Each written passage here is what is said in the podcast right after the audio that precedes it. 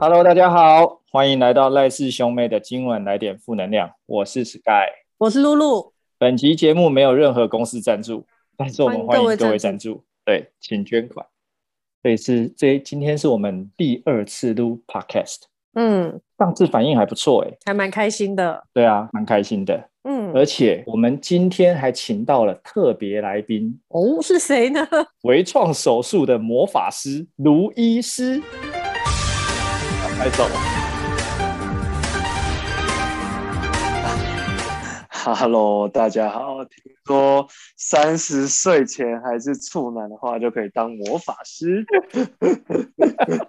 好，大家好，我是 Doctor P.S. 陆卢炳生医师。好，我们欢迎卢医师。 Hello，嗨，大家好，欢迎卢医师 Hello 好，那我先简单自我介绍一下，我是台湾的影像科的医师。那不知道大家有没有看过影像科的医师？其实他是一个比较二线科的医师，大家可能平常不会遇到。不过你呃日常照的那种 X 光啊、电脑断层啊，其实都是由我们来撰打报告的。所以其实你每次看病一定会经过我们的手里，只是你可能不会知道。哦，所以像照 CT 啊，然后看 X 光片那些，就基本上就是由影像科医师来负责的喽。是的，是的。不过如果是在那个 X 光室帮你照相的那个叫做放射师，有点不太一样。哦，放射师，所以我们就不会遇到你。们就对哎，了。对，我们永远都躲在小房间里面，哈哈， 哦，呵呵哦哦哦，所以我们不会遇到你们几乎不会啦，几乎不会。啊，原来如此。好，不过因为那什么情况会遇到你呢？，对，这个就是可以特别讲一下，因为我的身份是稍微不太一样，就是我除了做影像的诊断之外，还有做一些微创的手术。那这个时候，微通创常手术对对对，微创的手术，嗯，那通常就是由你的比如说肠胃科医师啊，或是心脏科医师的介绍，然后就会介绍我们部门里面来，然后就遇到我了。那什么是微创手术？嗯，微创手术其实我还认真查了一下、欸，我觉得“微创”这个词有点像你广告 Google 了的就对了。，对，有点像广告名词。其实很多科都会用“微创”这两个字。然后我还查了一下，日本他们用的字叫做低侵袭性的手术。嗯，嗯对对对，嗯那其实大家比较知道的微创，可能有点像是内视镜的手术啦，就是他们嗯的伤口比起传统的开刀来讲小很多。因为我们以前印象中的开刀都是把肚子打开嘛，然后把什么腰打开，就是那个伤口就会缝一大片，然后一条线很长很长。嗯嗯可是那个已经是比较传统的术式了。现在大部分的手术，如果能够伤口越小，我们的恢复时间越短，那就是一个比较好的趋势嘛。所以很多传统的手术慢慢慢慢都往内视镜去发展。那内嗯视嗯镜就是在你的肚子上面开，比如说三个小孔，把那个镜头塞进去，嗯，所以我以前需要整个打开才看得到的视野，就变成只要透过那个小小的镜头就看得到。嗯，但是我的微创手术其实跟这个内视镜又不太一样。其实我们呃影像科嗯做的这个微创手术，其实它就是一种心导管的技术，就有点像你去心脏科做那个心脏的动脉摄影一样。我们就是用很小的导管放到身体里面去，到达身体全身的血管的某一个特定部位，哦，然后做一个摄影，这样我们就可以知道说，比如说想要知道心脏的冠状动脉的长怎样，想知道脑部的动脉长怎样，想知道肝肝脏的动脉长怎样，嗯嗯我嗯们就把那个导管一直送，一直送，送到我们想要的部位来做摄呃摄影。那其实这个微创手术就包含了内视镜还有导管这两种技术，所以其实会有一点点混淆啦。不过其实反正微创就是一个目前手术的趋势。那不管你是用镜头或是你是用导管，嗯只要最后达到的效果是小伤口，我们就可以叫做微创手术。啊，所以基本上微创手术的范围还蛮大的，就对了。是的，是的，它有一点算是一个概念啦。对，嗯嗯嗯嗯，哦，我记得我之前有看那个就是一龙啊，然后一龙第二季其实就有一有提到，就是有一个医生他是做所谓的介入治疗，那这个跟你讲的这个微创是一样的吗？啊、是的，因为介入治介疗，他入那时候好像是心脏的部对分，对对，因为像那个借一龙，他最大的呃主题就是心脏嘛，不停跳开心手术把 d i s 啊啊，不停跳，对对对他对的对，竞争对手其实对，它的竞争对手其实就是导管。啊，竞争对手是我北们村现在一辉知道，嘛其实心脏外科的对，北村一辉，是吧？哈，没对，就是啊是那 个 A B 北啊，村一 辉还我没不记错错好像是不是是那个是那个就是演 Doctor S 那个海老明镜，但他在他哦在一龙里面哦不是这个名字啊。 OK，他是演一个影像科医师，对不对？对对对，对对对，那个介入这个字，其实我们台湾也是用介入，但是因为介入对中国对对华语的人来讲，其实他们不太知道什么叫做介入，有点像哎，我对是啊第三者介入你的卡那种进来感觉卡位因，为其实“介入”这个字，它是从英文直接翻译过来的，我们叫做 image guide intervention，所以我们叫做影像介入医师。可是我们用了五六年之后，发现民众根本不知道我们在讲什么，对，因为 所以我们没有后办来法只要连是接对外的场，对我们尽量都会用导管啊、微创啊这种比较好理解的字眼。嗯，听起来好像就很清楚这样。没错，没错。但是我觉得伊隆真的是少数有遇到影像科医师的一个日剧，所以其实介入就是微创手术的一种哦。对，它就是导管技术，哦哦哦哦，是的，是的，なるほ哦ど。对，所以大家有兴趣可以看一下，伊隆、啊、可以看一些啊一龙啊、对对对医疗，就算一龙已经很久了，我觉得大概应该有十几年，但我觉得这是还是一部还不错的医疗有剧。那么久了吗？嗯，十几年，我大学的时候看蛮的久了，。蛮久了。对我最近都哦看 Doctor X。对，因为他哎， 可是 Doctor X 就是没有影像科医师，嗯，哦，我以为你要讲说 Doctor S 就比较好笑。 不会、哎其实不会哦。我觉得 Doctor X 演的算不错，虽然说他的剧情很好笑，可是他的开刀的技术都是认真的，嗯，跟台湾那个、把那个气管粘在脖子上差很多。哦，对啊，里面反而是一龙可能会比较好笑一对点。伊隆伊隆一定好笑对，的。啊而且影像科医生为什么抽导管要这么快？做导管其实很慢诶。嗯，哎，你有做过导管？其实我有，哎，哦呦，那那嗯那也是想要请教你一下，那你在日本有没有遇过影像科的医师？讲到这个呢，我还真的有经验。哎，厉害厉害，这个东西没什么好骄傲的。我在日本毕竟住 在基那本里上以嘛。看医生来讲，这没有什么好骄傲的。但是呢，我前一阵子因为呃胆结石的关系住院，嗯，哦，然后所以其实我也经历了所谓的微创手术。哦，哦，太好了，对可以分享一下。嗯嗯，日本它我看的这个科，它叫做消化内消科，化器，消化对消化器内科，就大内科就是肠胃科啊肠，胃科，啊对内科。对对对对，对，科科科普一下，其实我们嗯台湾的肠胃就是一种消化的器官，所以在日本叫做消化器消化内器科。内科，对。没错，做那个胆结石手术的时候呢，其实嗯它就是用导管，呃，应该是内视镜加导好、管。哦内视镜，日本叫做 E 对对对， ERCP，啊，我知道，我知道，这个算是一个内视镜加导管的手术，就是两个合在一起。对，二合一，没错没错，了解。嗯，所以他有跟你说什么叫做 E ERCP 吗？ 没有，哈哈哈，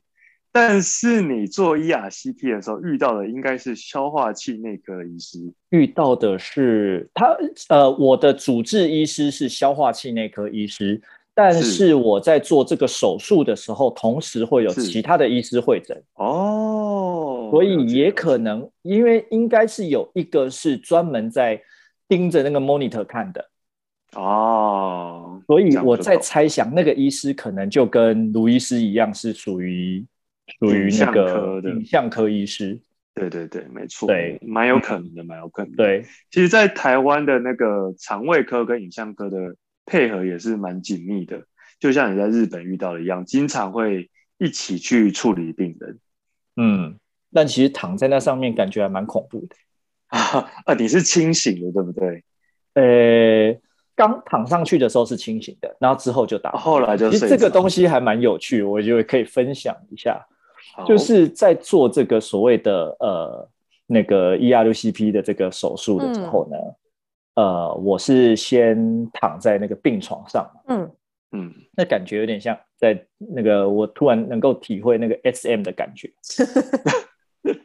我突然能够体会那种 S M 的感觉，就是我躺在那个他们的那个诊疗台上面，嗯那我是侧躺的，嗯，他们就用那个绑像绑神经病一样的那种捆带把我固 定，因为他可能怕我乱动吧。台湾会这样吗？嗯，台台湾湾，对啊，台湾会这样吗？不过看医院，看医院，因为有的病人被绑了会不爽。哦哦，反正 anyway 我就被固定住了，然后嗯头也是固定住的。嗯，那嗯都固定好了之后呢，他就在我嘴巴里塞了一颗水管，有点像那个 哦你知道 S M 咬住的那一颗，那个球，对不对？对对对对，他就塞了一个那个管子在我嘴巴里，那我就整个就不能动了。但是那个嗯管子塞在嘴巴里的时候，我就一直流口水，所以那个护理师其实非常的温柔，他就把那个东西放轻轻的放到我的嘴巴里之后，他就说，嗯，一直流口水是没有关系的哦。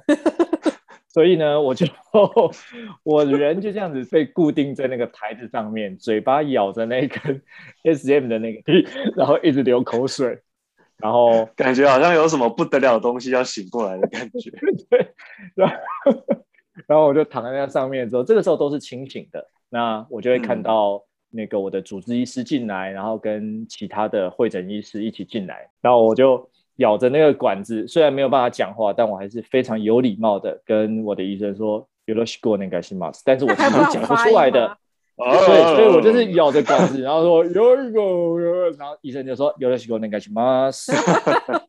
那接那下你来，后来也没有睡着吗？我接下来就睡着，因为是有哦，接下打来就睡着。麻醉药哦的，麻醉的，而且是的，是的打麻嗯醉药真的就像《一龙》里面那个麻醉医师有没有？嗯，一二三就睡着。对对对对对，我还记得我讲有了西过那应该可能还没有讲完吧？就睡着了。 对，就是数到呈现，七，然后就数到眼前就开始摇晃，然后我就失去记忆了。哦，那麻醉技术真的是不错，厉害厉害。嗯，非常的快速，就是从他呃那个麻醉师来讲说，我们现在要开始把麻醉药打进去喽，到我昏睡大概没有几秒钟吧。嗯，嗯，那刚刚提到那个要不要把病人绑起来，其实就分两派啦。像是日本的系统，其实就会比较在意病人能不能配合他们的指令嘛。所以其实有的 E ERCP 的检查台，它是可以呃三百六十度活动的，所以病人只要绑好之后，他就可以完照完全按照医生的意思去移动那个检查台的角度，所以他一定要绑得很紧。不然它嗯动一动动一动，就像云霄飞车一样，可能会掉下来。但有的像我最我待过医院，他们的检查台是不能动的，随便他们说他们必须要频繁的去翻动病人，然后嗯达到他们想要的角度。其实做这个 E ERCP，大家可以想象，就是有点像在玩以前我们小时候玩那个弹珠的迷宫，呃可以想嗯象哼，吗？弹珠的就是我们迷宫要把那你个说去夜弹市珠打的那个吗？嗯哎、没有，就是你可以去那个益智游戏啊，就是你手上有一个盒子，然后有一个弹珠在那个里头哦哦哦，然后你要这样左去摇转左动摇它右摇左摇对右对摇，对对对，嗯嗯，因为我们用这个内视镜加导管，其实内视镜只是到达那个十二指肠迷宫的入口，那它要从那个入口进到胆道里面的时候，就要用显影剂去把那个路打出来。嗯，可是那个路其实它的呃胆道就像一棵树一样嘛，它是往四面八方走，嗯所以如果你的病人都不动的话，你的药水永远都只会往一个方向。那我们希望到所有的路都看得清楚的话，就变成说我要把病人就是这样上下左右摇一摇，摇一摇，摇一摇。对对对对哦这对个东西我也很有经验， 你也很有经验，我也很有经验因为呢那你说说做完手术之后，然后经过了那个恢复期嘛，那个医生就要确认我的身体里面还有没有石头啊，或者是啊，有没有其他的问题对对对对呃，后来就有一次又再做了一次这个会诊，但是这一次就没有嗯打麻醉药了。哦，因为只是检查嘛，对，他就让我吞了那个呃显影剂。那这个时候呢，就会有另外一位医生开始摇我的身体，嗯对他就会左摇右摇左摇。但是其实这个时候有点恐怖，就是呃，我的主治医生跟那个那个另外这一位医生，他们就在那边摇我的身体，然后盯着那个 monitor 看，然后他们就嗯两个人这样奈奈，嗯然后主治医生也奈奈。我心里想，什么东西奈对奈什么？那一年啊对什么东西不见了吗？对，然后什么呢，东西他们没有又这样又开始摇摇一摇摇一摇，然后又说奶奶，哦然后主治医生说嗯奶奶，我心里想说靠背，你们到底要不要讲清楚什么奈？然后讲完之后，我的主治医师就跟我讲说奈上石头都奈呢，哦， 我心里在想，干你不能早一点讲吗？那他们有一起恭喜你，就说啊，没有石头了，有恭喜你，他就讲这说样吗石头都奈呢，那这样子，接下来你就可以出院了。我们得都，嗯然后这个时候站在旁 Omedeto 边所有的那个护理师啊，就是旁边的医生一致的拍手，然后拍手，然后我们得都嘞，我们得都有嘎达的， 这是日本的，非常日的剧桥就段吗是非常的矫情，就一整个就是矫情。所以日剧演的都是真的喽。这些演都是真的，哎、这真的蛮不一他样们的。真的会真的会这样样哦子。你看完一般的那个就是家庭家庭诊所那种医院，如果你从那个诊疗间出来，要到外面等候的时候，那个护士都会讲说：“我待基尼。”就是你只要一走出去，就就是他嗯就会讲说：“呃，有点像是呃，祝你早日康复哦的这种感觉。哦，了解对了解。那台湾好不愧是像很有礼貌嗯可的是他们国家他们也没那么多门诊，也没那么多病人吧？这个哦，这个其实我也蛮觉得蛮有兴趣的，因为我知道的日本的医疗也是蛮繁重的，其实他们的 loading 也是啊很大，嗯，所以嗯他们还能够维持这样子的，不管是假面还是礼貌啦，能够维持这样的品质，真的是可能是民族性的关系，因为台湾其实都已经累到说，哦，好好好，那你没事喽，可以走喽，拜拜，大概就这样了，最多最多，哦是这，样台湾很多是其实连拜拜都不会讲。讲拜拜已经不错了对，就是对啊，不对那就对啊就就根本不会然后就讲这个就东说西，啊然结束后了然后这就好是下一这是位你的这样健保卡，然后对可以你回去去了旁边去对旁边批药，对对对对对。对 嘛？但因为不过因为有台湾可的能确是没有这个习惯啦，没有这个习惯。嗯，日本它呃有一个蛮大的差异是在日本你没有办你你是不能直接冲到大医院去挂号的。啊，了解嗯了解。就是比如说像台湾，可能呃有些人他就是习惯性的，我看医生就是要去台大或者要去荣没总，错没错，对不？对？但是在日本，你直接冲到那种大医院去的话是没有办法当场挂号，他都会要你先去你家里附近的小诊所、家庭医院。哎，那你这一次住院的的医院叫什么名字啊？我这次住院的医院叫做帝京大学附属医院，哦，所以也是大学医院。对，它就是教学医院。嗯，嗯，然后住院的时候哦，发生了一件很有趣的事情，就是日，这是我们刚才讲的日剧演的都是真的。对，我不知道大家有没有看过那个白色巨塔《白色巨塔》，你们有看过？嗯就是那个有有有有教授出巡的时候，不是后面会跟着、哦一，排有一个三角形的那 对个对对对对，嗯，是就是走路会呈现一个三角形的状三态角形的状 况。是是是，虽然应该是没有到三角形这么夸张啊，但是就很有趣是，呃，我那时候住院的时候，我住的是那个四人房，一般的病房，每一个病床它都是有一个帘子，当你躺在病床上的时嗯候，帘子大部分都是拉起来，所以那时候就在病床上，你知道翘着脚，然后看手机啊，看影片这样。后来那个护理师就过来说：“赖上，不好意思，那个主任医师来了。”嗯，嗯，对，我想哦，主任医师来了这样，然后帘子啪就被拉 开，我就看到，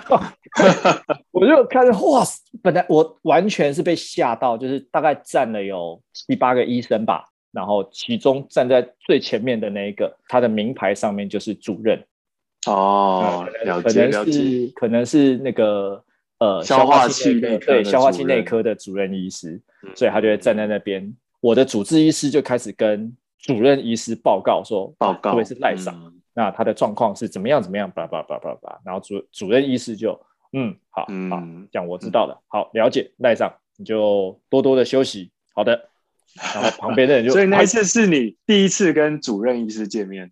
呃也唯一的一次，我只有看过他一次，啊，我也那一次。对是的，哦唯一的一 次，了解了解。其实像台湾啊，就是一开始是承袭日本的比较多，那比嗯较传统的大科，像是肠胃科啊、心脏科啊、胸腔科，其实到现在有的医院还是会维持这样的习惯，就是比如说一个礼拜可能有一到两次是由主任巡访。那就会看到像白色总医巨师塔会这样诊子，对对对对对对。哎，可是你那时候主任医师查房的时候有广播说，现在开始哦主没有任医师开始巡访没没有有没有是不是？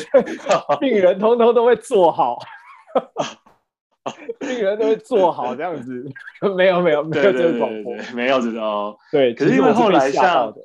后来像台湾有一部分的科系比较走美派的时候，就比较没有这种风格啦，因所以为台湾会美广派播的吗那边的医医师叫做呃参访医师，就是他每个科他们的医师不是只固定在一家医院，他可能在一个区域会同时看两三间医院的病人，所以他们查房都是独立查房啊。那有些外科系如果是比较走美式的话，就比较不会有这种习惯。但我的意思是说，台湾也会广播说现在总医师巡房 中嘛，哦，哦不会广播那啦，个是但是大家都知道，可能某一个礼拜的哪几天哦会是主任医师巡访这样子。哦那我之前见习的时候是心脏科特别有这个习惯，然后你就会看嗯到那个很老很老的主任医师，然后就会走过去说，嗯，这个 case 是什么 case，然后就会哦，很多人在那边报告啊，这个 case，是 我说嗯，好，下一个。所以病人会乖乖的坐好，坐在床上，然后对对对对对，会这样会超快超快。我们还有传说，那个主任医师隔着那个衣服就可以知道病人的心率是不是心律不整，这样子有这种传说？用手摸就可以。传说传说，对这比那个仪容还要好 笑。对，这超好笑，这超好笑。不过因为像我在台湾是比较少看医生啊，也想要问你们说，在台湾看病跟在日本看病，你们觉得有什么很大的差别？ 我觉得，嗯，我觉得打针，如果是打针的话，我在台湾是觉得非常可怕的一件事情，因为就他完全没有在我的 Q 兰，对他，反正他叫你手伸出来，然后他就会跟很严肃的跟你讲不要动，然后然后就把把那个束带绑好之后直接插下去，然后我就会，我以前就常被吓，哎你吓哭的年纪是，到直到到现在还是吗？还是现在还是吓哭，对不 对？我之前开刀的时候，就脚开拇指外翻的时候，然后我去打那个麻醉，哎，应该是脊椎麻醉吧，半身麻醉，然后我还因为这样子感觉就很痛。对我其实不太痛，因为其实我仔细回想是没有很痛，但因为觉得很可怕这件事情，对，没有，我还除了这样之外，我还因为压因为打针这件事情产生压力型因崩溃，为打针哦，然后就在医院里面再对，然后就这样在就在医院继续住了七你嗯天。是说打了这针才有压力性胃溃疡，还是因为你怕打针怕到压力性胃溃疡？应该是怕打针，怕到压力型胃溃疡，哦，的压这么力严重太大对了对，就非常的可怕。在日本他们打针，其实日本的护理师都很温柔。哦嗯，嗯，不管你的年纪多大，是小朋友也好，是是，比如说像像我这种年纪也好，是像老人，他们呃，尤其是对老人，嗯他们的态度是非常的温柔的。然后像呃，我们在打针啊、抽血啊，每天那个护士要来打点滴的时候，他们就是来，然后就是说啊，赖上我们现在要来打针哦，然后先把束带绑好，然后他就叫我那个手握紧这样子，然后握好找到血管之后，他就会讲说，我们现在要吃下去喽。会嗯有一点点痛哦，就是他的语调真的就是我们现在要吃喽，然后就咕，然 后弄好了之还后，起哭，对，而且对他会一直有那种撞声词，嗯，就日本讲话的那种撞声词，比如说、哦， 呃，护理师他在绑那个束带的时候，他会那种一边绑，然后这样哎越小越小， 很可爱这样。对啊，好，还蛮可爱的，但好像可以帮助也是啊病人放松呃哎、，绑好束带就越小，然后我现在要打喽，起哭して，然后这样搓下 去，然后打完之后这样子，好喽，拔起来喽，非常非常的温柔，不知道为什么觉得有点羡 慕。开心。不过我觉在得想开这样心子可能会降低那个，就算他技术不好，你也会觉得好像可以原谅他的感觉。嗯，这真是一个很值得学习的地方。是，然后他们因为就是我住的那个呃消化器内科，应该大概有一半以上是属于年纪比较大，可能是因为老人吧，比较容易有这种嗯就是消化器的病。嗯嗯嗯，我我们同一间病房里面很多都会老人，但是护士对老人更温柔。嗯，诶那我也好奇问一下，你住院的时候会有很多家属在旁边吗？呃，现在因为日本因为疫情的关系，啊，对对对对，其他的医院我不晓得，但是我住的那一间，嗯，它是不允许连探病都不行，哦，因为疫情的关系，就连探病了都解不了行。解。嗯，不过我觉得日本的这个医疗的体系啊，其实他们就是一种这种很大量的人力去做服务的这个系统。那慢慢慢慢的，也是有人会去讨论说，到底有没有必要维持这么大的人力？因为毕竟现在医疗资源短缺嘛，是不是应该更务实一点的，就是让病人的看病过程更简单、更务实了，然后减少这个过度服务的这种。也是有人在讨论这一块啊，不过我嗯觉得就病人感受来讲，应该还是很希望说能够有更好的、更温柔的对待。是啊，没错，没错。当然价格也差蛮多的啦。嗯，价格也差很多，这我对啊真的不知道。日本看病应该算贵吧？呃，非常贵，嗯非常贵，哦非常贵好的，好的是哦，非的，常非贵常贵。好的，好的。那这个真没办法了。但其实这也是为什么日本的成药业，嗯，就是我们对我们来日非本常不是很爱去发达逛医美吗？那不是很爱去逛那没错个药妆嘛？所以为什么没错日本的没错成药会这么的发达，嗯，也是因为这个原真因，的，因为看医生太贵了。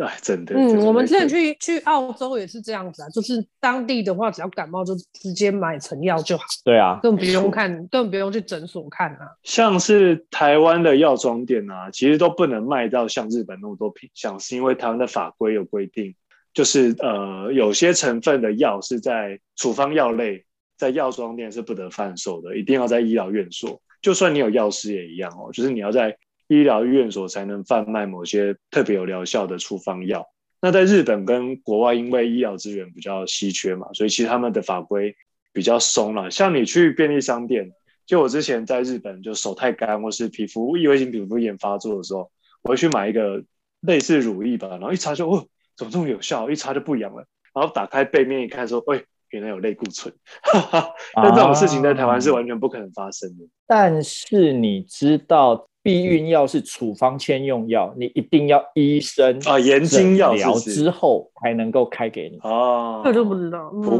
过我觉得这一块还有待理清，因为我觉得台湾的药局有一些灰色的地带，这个部分到底合不合法，其实我不是这么确定。对，那像避孕药的话，其实他们还是会有标语说，一定要跟你的妇产科医师咨询过，你才可以去药局直接买嗯药。，购买的但是这个咨询就会比较暧昧了，药局也会问你说，它就是啊有个灰色的那个、对你有没有问过你的妇产科医生你能不能用啊？然后他们也不会去确哦认哦说哦你真的有去问过妇产科医生啊。那因为毕竟还是方便嘛，因为如果你你要吃个避孕药都要去找妇产科医生的话，那台湾现在生产率应该超高的。对，所以其实这个东西在日本之前就有被提出来讨论，就是日本他们应不应该开放避孕药？对，那这个东西就是赞否两面的那个声音就还蛮大的。对于很多的，比如尤其是女性朋友，他们会觉得说，为什么我没有办法能够控制我自己的身体？我不想要怀孕，我就应该在外面就能够买到避孕药啊？为什么我一定要去医院呢？台湾的女权算是还不错了，就是女性自主权，我觉得还算是比在亚洲国家里面算是蛮高的。是的，那日对本日的话本没有其实所谓真的女性自主权这件事对，情。我觉得日本的女权运动真的是稍微落后很多国家。是的，看看我们升喜朗会长的发言就知道了。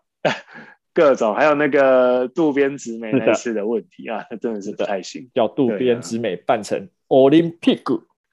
Olympic，多么有创意的一句话！哎，不愧是创意总我都监，怀疑他们是根本就是不想当主委，才这样故意出这种爆炸性的发对言他。们对女女权这件事情实在是太糟糕。真的，我记得卢医师本身也有在日本和日本学习一些医疗技术，那可以稍微跟大家介绍一下，这样。，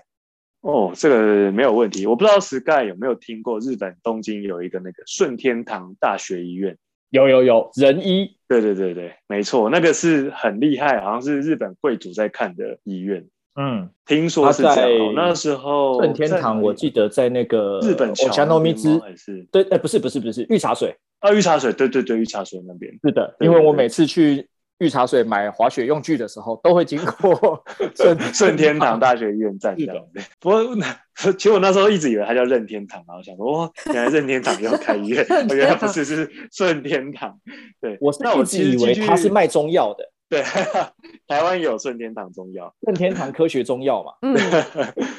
所以其实它跟日本的顺天堂没有好像没没有有关关系啊，好像没有关系啊，没有关系。哦哦，OK，不过，其实顺天堂大学医院真的是一间蛮高级的医院，因为我进去的时候，它的人数非常非常少，就是整个住院大厅啊，还有那个挂号大厅，大概我觉得整个大厅里面可能才二三十个人，非常少，而且很安静，然后又香香的，地毯软软的，就是哦，好高 级。想想对对对对对，哦我非，常厉害们医院。我们地经大学那个大厅也有钢琴啊，哦，要钢琴是不是？可是我觉硬要比得他们那个真的有做出一个很人很少，就是哦，好像大家很难进去的那种感觉。嗯那我那时候是去也是消化器内科，因为我们台湾的肠胃内科就肠胃科跟日本其实是一脉相传嘛。我们那时候整个肠胃内科都算是从日本引进那个系统，所以这个肝脏电烧也是微创手术的一种，但它跟内视镜还有跟那个导管有点不一样，它直接把一个灼烧肿瘤的探针经过皮肤，然后在超音波下面直接插到肿瘤里面，然后用 barbecue 的方式把它烧掉，嗯嗯嗯，非常神奇。就那我那直接时烧候肿去所瘤以，等于这样子。对你的身体只会被穿过一个小洞。对对对对对，没错，哦很厉害。那这个技术其实蛮困难的啦，我那时候去学大概两个礼拜，那只能学一些皮毛。不过他真的是非常厉害的大师。那除了这个之外，我预计之后也会去日本的另外一个诊所。那那他也是一个影像科的医师，影像介入科医生。那我稍微简单介绍一下他的背景，他是应庆 boy，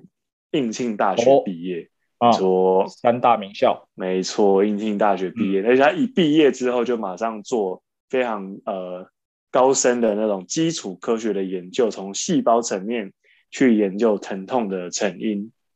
然后他研究完之后，就发展了一套导管技术，是拿专门拿来治疗疼痛的。那他在这个技术，因为他做完那个研究，然后去医院工作一阵子之后，就发现哇，这个技术太厉害了。然后他医院没待多久，就自己跑出来开诊所。自己开诊所比较赚比较多。，对，因为它都是全自费诊所，而且它在六本木啊，然后什么那横个滨新宿啊、对啊，横滨啊都有哦还开有一间北海诊所，道然后在对北海道也有开诊所，哦就是他光这个导管技术就让他诊所看不完，这样子超强。好嗨，嗯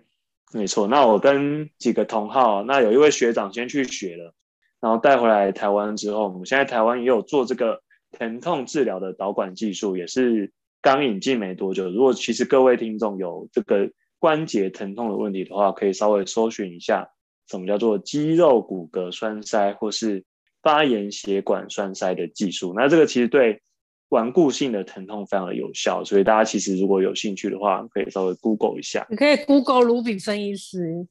哎，是是是，谢谢大家帮我夜配，感恩感恩。比如说像那五十肩啊、网球肘啊、痛风啊，或是你滑雪膝盖受受损，嗯，然后一直隐隐作痛，然后怎么治都治不好的，其实这个都是呃有可能靠这个导管技术来治疗好的。哦，没错，没错。对，尤其尤其滑雪常受伤，嗯嗯嗯，对，其实我觉得滑雪真的是一个很伤膝盖的运动啊，虽然很刺激，我自己也很喜欢滑雪，可是膝盖只有两个，所以其实一旦嗯受伤了，就那真的是要好好保养。那其实台湾有非常多那是因为你们姿势不对。当然是希望我们滑雪的时候不要受伤。对，对啊，滑雪最常受伤的大概就是那种膝盖、韧带啊、膝脚踝盖、啊韧。带，对对对，是的，是嗯的。啊、其实头也很容易啊，只是因为我们大部分都有戴头盔，不小心就所以翻六零啊了，。这头样这个这个这个听每每年在这边听过太多的案例了，实在太恐怖了。嗯，是啊。虽然说这样，但是还是好想滑雪哦。我已经不知道多久没有去日本滑雪了，诶、多久？一年？嗯我两年了，我年两了吧，年，两年了。我两年，啊，都录两年了对我真的快对疯了啊。，啊，嗯，都忘记怎么滑了。我会应该是还可以，还真的记得一点点啦，需要这就跟骑脚踏车一样，对，对，学会永远不会忘。到时候再恢复一下记忆。我们下次如果有滑雪团要组成的时候，我们会有随团卢医师，好的，没问随题。团为我 们随团为各位成员服务，所以欢迎大家报名参加我们下一次的滑雪团。接下来工商广告时 间，公方我也可以推荐一下，我觉得 Sky 的滑雪教学真的是相当不错，非常的有耐心。谢谢，谢谢。嗯，而且还会带你去啊吃期泡待你们水，下次开一个滑雪主题，我也很有兴 趣。嗯，好啊，好啊，好啊，我们也可以一起聊聊滑雪受的伤，真的，那应该些很年多滑雪滑受的雪伤受对的那伤些年滑雪受的伤，哇，这应该哇超听得多人可有共鸣真的，我现在的的膝盖都我觉们的得主酸题酸。歪掉了，，歪楼了，歪楼了。回到我们的医疗，关于疫情啊，啊，疫疫情情的疫情，对，可以分享一下现在日本的疫情。嗯嗯，我还听说日本有一些团体就是还在说那个 coronavirus 是假的，对对对，口罩无用，然后那对个口罩无用论，啊没 错。然后那个武汉肺炎是假，就是 coronavirus 是假对，对，这一切都了是解阿囧啊，呃，不一定是阿囧啊，就是 这一切都然后是说阴谋是论阴谋啊或者是不美管是政府美阴帝的谋还阴是谋谁的对阴谋，都是对，阴谋啊这一啦。切都是阴谋，所以对他们甚至会觉得说，花粉症比那个肺炎还要严重哦，啊、他们会觉得花花粉花粉会让人家非常的不舒服，可是因为你没有亲眼看到肺炎感染者的的状况，嗯所以他们不会认为说这个东西很严重。嗯，嗯，不过这一次的那个 coronavirus 其实就是有个特点，它的死亡率比较不高啦，所以很多民众会觉得好像没有那么严重，不就是个感冒嘛的那种感觉。就流感的死亡率都比这个高嘛，对，真的真的，对不对？对对美国人，他们就觉得流感的死亡率比这个高啊。对，没错没错。但是还是要对啊很小心啦、因为像流感比较不会有一些长期的副作用，可是这个新冠肺炎啊、武汉肺炎，其实它就会对于人体的很多结构，像是你的神经系统、嗅觉啊、味觉啊，或是一些生理系统，有的听说还会不举，就是有的人患病好为了什之么后会不举，这太糟糕了！ 生殖系统会生殖系统会受影响，这个是有听感说染有武报汉道肺的炎会不举哦，对，非常的耸动的一个标哇题，不对，不就应该常见用啊这个就像东西是来当标题呀、那这样子，我跟你讲，他们一定日本人就会他怕一定超害， 怕。对不对一定超害怕。吓死！我跟你讲， 这个东对，西，可是我就觉得日本政府有时候真的比较温吞一点啊，对啊太温吞了嘛。真的太温他吞了。只要打出对说武汉肺炎会让你不举，我跟你讲，这大家都开始怕了。真的，人家灭哎呦，可国啊爱呀，吧？拜呢，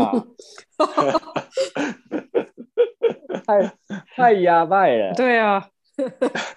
哎，不过日本是不是也可以打疫苗啊？日本现在开始打，才刚开始，哦然后是呃老刚人开先始打，老人先嗯先试啦，嗯嗯老人试了没什么问题，才会轮到， 怎么会轮到其他那个就是身强体壮的对，年轻人？因为可以赚钱嘛，然后不会赚钱就算了对这老样。人先打，我觉得有时候真的越越了解日本，越觉得他们的民族性 是一个很特别的东就西，超黑暗的啊，超腹黑啊，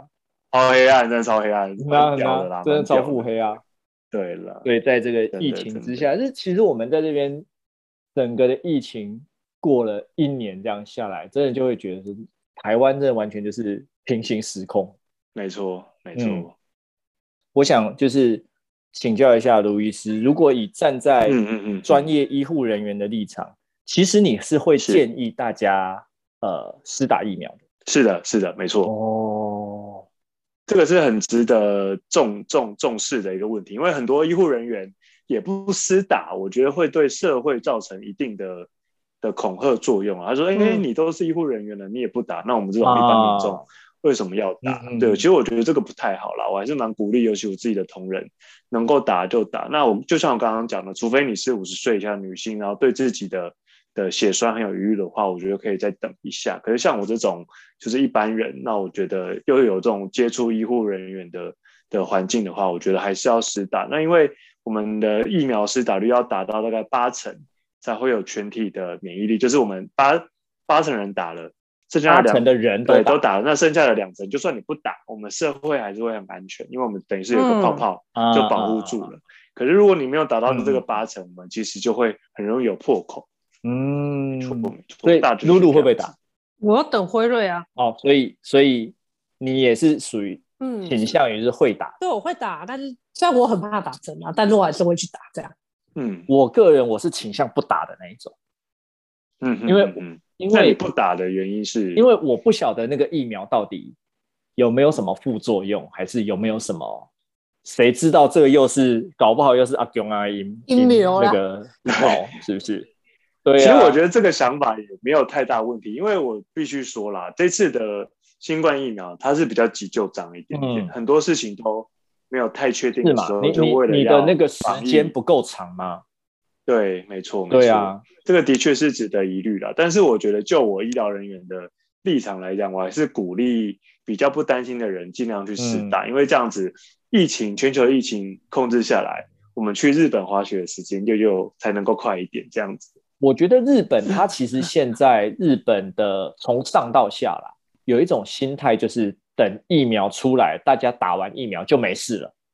哦，这个也不行，这个也不就行，是他们现在的心这个也是很不态行有一点变成这个样子，就是我现在我懂做我懂任何的这种所谓的什么呃饮食店提戴早口到罩八啊，点饮食店、啊、营业到八点，嗯然后戴戴口罩吃饭，就所有的这些东西都只是为了到时候疫苗推出让大家都去打。就是他们现在有些日本人，他们像我们有些日本朋友，他的他的说法就是，我打完疫苗就好啦，没打错完疫苗就没错不用担心了。他们的想法，像这个问题啊，在美国就很严重，因为其实美国已经打了对蛮多人，对可是他们打完发现，哎，疫情反而变差了，为什么？因为大家打完疫苗就不戴口罩，哦，天天去酒吧狂欢，就哎对我没事了，然后结果整个城市就爆掉了。所以打完疫苗还是有可能感染。对，因为这次的疫苗比较特别，它跟流感不一样，它不是让你不得病，嗯它让你得了之后不会变成很严不重会的病，变重症，对，就不会变就重是症，轻症，像流感这样子。对对对对哦对，但是流感还是会传染啊，所以你会发现打完疫苗为什么我们的流行率反而所以增加了？感染数就是因为大上家升了，但是可能对重症或死亡率没那么对高。对，可是这还是一个问题啊，因为万一说啊，结果本来都没事的，结果打完疫苗大家不戴口罩之后，传来传去，传来传去，变成家里的小孩跟老人，因为得了这个像是流感的新冠疫病毒之后，结果因为很轻微的症状就死掉了。嗯嗯嗯那这个也是我们不希望看到的了。对对对，嗯对对。好，那这样子，我们今天非常差感不谢多啦卢医师来为我们讲解这么多。谢谢卢医师，对谢谢，哎谢谢赖氏兄妹的邀请，今天讲的非常的愉快。今天的节目就到这里结束。如果喜欢我们的 Podcast，欢迎订阅，还有在 Apple Podcast 上给我们五星评价，一定要五颗星哦，我们不接受四颗星。或是你们想听什么内容，也欢迎留言给我们。赖氏兄妹的今晚来点负能量，我们下次见。拜拜拜拜，拜好辛苦了谢谢卢辛医苦了师，谢谢，下次再聊，拜拜，拜好，拜，下拜次再聊，晚安拜拜